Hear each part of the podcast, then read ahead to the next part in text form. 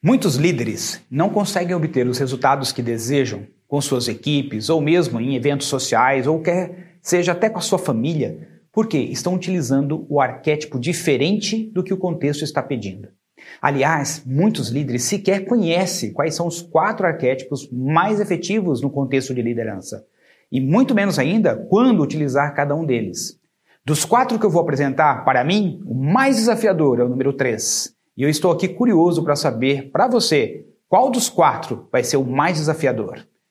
Existem quatro arquétipos que fazem uma incrível diferença no campo da liderança. Arquétipos são impressões profundas, primordiais, que estão no inconsciente coletivo. Quem trabalhou bastante com isso foi Jung.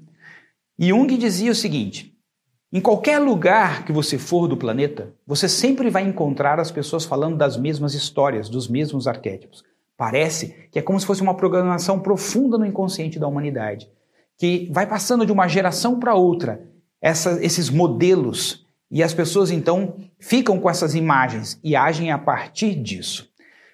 São quatro arquétipos que são muito efetivos no campo da liderança. O primeiro deles, que nós vamos falar mais detalhadamente à frente, é o guerreiro. O segundo, o mestre. O terceiro, o mago. E o quarto é o curador. Cada pessoa, geralmente, tem mais versatilidade e facilidade com um deles. Às vezes tem o segundo mais forte, um terceiro e um, geralmente, que é o ponto mais fraco, ou seja, aquele que a pessoa tem mais dificuldade. Eu, por exemplo, tenho maior dificuldade no número 3 que vou abordar aqui com você.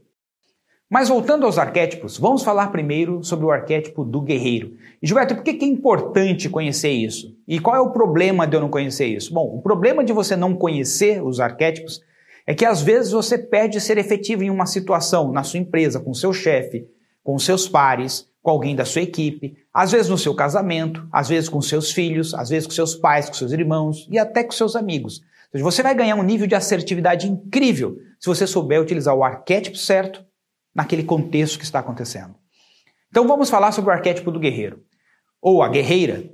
É quando a pessoa está, naquele momento, manifestando o tipo de comportamento focado na ação. O que precisa ser feito? E aí, como que a gente vai resolver isso? Para uma pessoa que tem esse arquétipo muito forte, todo problema é uma aventura, algo a ser resolvido e que tem que ser resolvido agora, imediatamente. São pessoas, como eu disse, da energia da ação e agir agora. Você deve facilmente perceber isso nos filmes. É muito natural que nos filmes esses arquétipos também apareçam. Então, se você quiser fazer analogias com vários personagens de filme, você vai conseguir. Mas também te convido a pensar nas pessoas que você convive no seu ambiente de trabalho e familiar. E também, depois analisar as pessoas com as quais você convive, qual é o arquétipo mais forte delas. E também, qual desses quatro arquétipos elas também têm mais dificuldade. O segundo arquétipo é o arquétipo do mestre. O mestre está sempre olhando para as situações de adversidade como uma oportunidade de aprendizado. E aí, o que nós aprendemos a partir dessa experiência? O que nós vamos incluir depois que vivemos o que vivemos? Como que a gente pode lidar com isso da melhor forma possível, levando em consideração todos os aprendizados que temos, todo o conhecimento que já possuímos, todas as habilidades e os recursos que temos nesse momento? O mestre trabalha na ampliação de consciência, na construção de uma lógica, de uma estratégia para lidar melhor com aquela situação, problema que está sendo vivida. Tem um ar de professor, aquele que está ensinando, por isso o nome, o mestre, a mestre. O terceiro arquétipo, como eu disse, que no meu caso é o meu ponto mais fraco, chama-se o mago.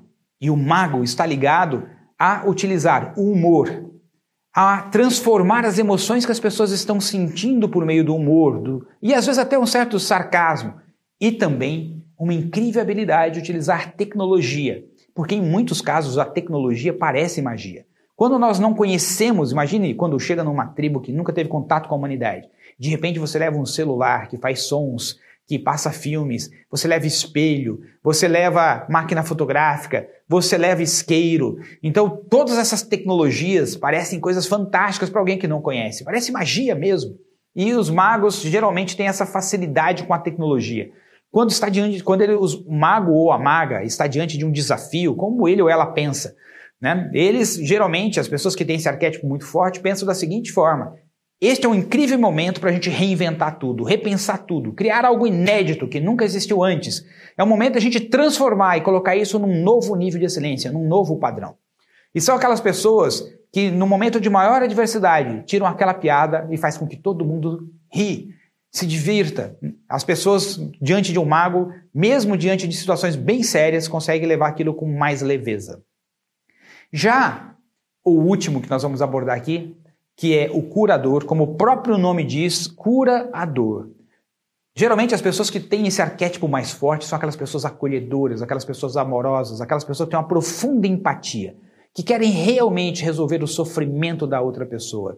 São pessoas que às vezes fazem aquela comidinha que o outro precisa, aquele carinho, passa aquela mensagem, manda aquela frase que a pessoa precisa, manda uma música para aquela pessoa que está precisando naquele momento. Aquela pessoa que, sabe, tem aquele cuidado e sabe como conversar com aquele ou aquela que está precisando daquilo. Então, o curador são pessoas, as pessoas que têm esse arquétipo do curador ou a curadora, são pessoas com uma incrível habilidade de ajudar a amenizar o sofrimento dos outros, a curar, às vezes, o corpo, como também, às vezes, a alma das outras pessoas.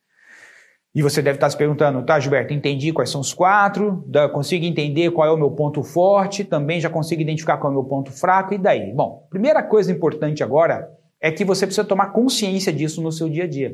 Por quê? Porque às vezes você está numa situação com um filho, com uma filha, às vezes com um chefe, às vezes com um colega de trabalho, com alguém da sua equipe, e a pessoa está debilitada, ela está passando por um momento difícil, ela está triste. E às vezes a gente acha que com o arquétipo do guerreiro, que já convidar a pessoa para um plano de ação, como é que você vai resolver isso, como é que você vai dar a volta por cima, é a melhor abordagem. E não é. Então, todas as vezes que nós percebemos que não estamos conseguindo com uma certa pessoa avançar, ajudá-la, é porque não estamos utilizando o arquétipo correto. E aí é que você vai começar primeiro a se dar conta. Esse é o primeiro passo. Será que esse arquétipo é o mais adequado para a situação? Porque não está funcionando. E aí você vai mudando o arquétipo, até que você vai começar a ganhar a sensibilidade de que arquétipo com aquela pessoa funciona melhor naquele tipo de contexto. E aí você vai ganhando sensibilidade, vai desenvolvendo a competência de começar a ficar versátil nisso. E esse é o segundo passo, é você ficar versátil nos quatro. É você conseguir utilizar os quatro maravilhosamente bem, só que cada um no contexto mais adequado. E é isso que vai fazer toda a diferença. E lembre-se, às vezes em uma única conversa, você pode transitar pelos quatro. Uma pessoa que está um pouco debilitada, você faz o acolhimento com empatia, ajuda ela a se sentir um pouco melhor, imediatamente você ajuda a pessoa a refletir sobre o que aconteceu, tirar algum aprendizado daquilo. Você pode colocar um pouco de humor, fazendo a pessoa olhar para aquela mesma situação e de uma forma mais engraçada, e na hora que você perceber que mudou o estado emocional dela, imediatamente você convida a pessoa para criar um plano de ação e convida ela a agir para resolver aquela situação. Ou seja, em uma conversa de 5 a 10 minutos, você pode transitar entre os quatro. A sequência certa é o contexto que diz, não existe uma fórmula mágica, e isso se desenvolve na prática. Essa era a reflexão que tínhamos para o encontro de hoje e eu te espero aqui na próxima oportunidade. Até lá, tchau, tchau!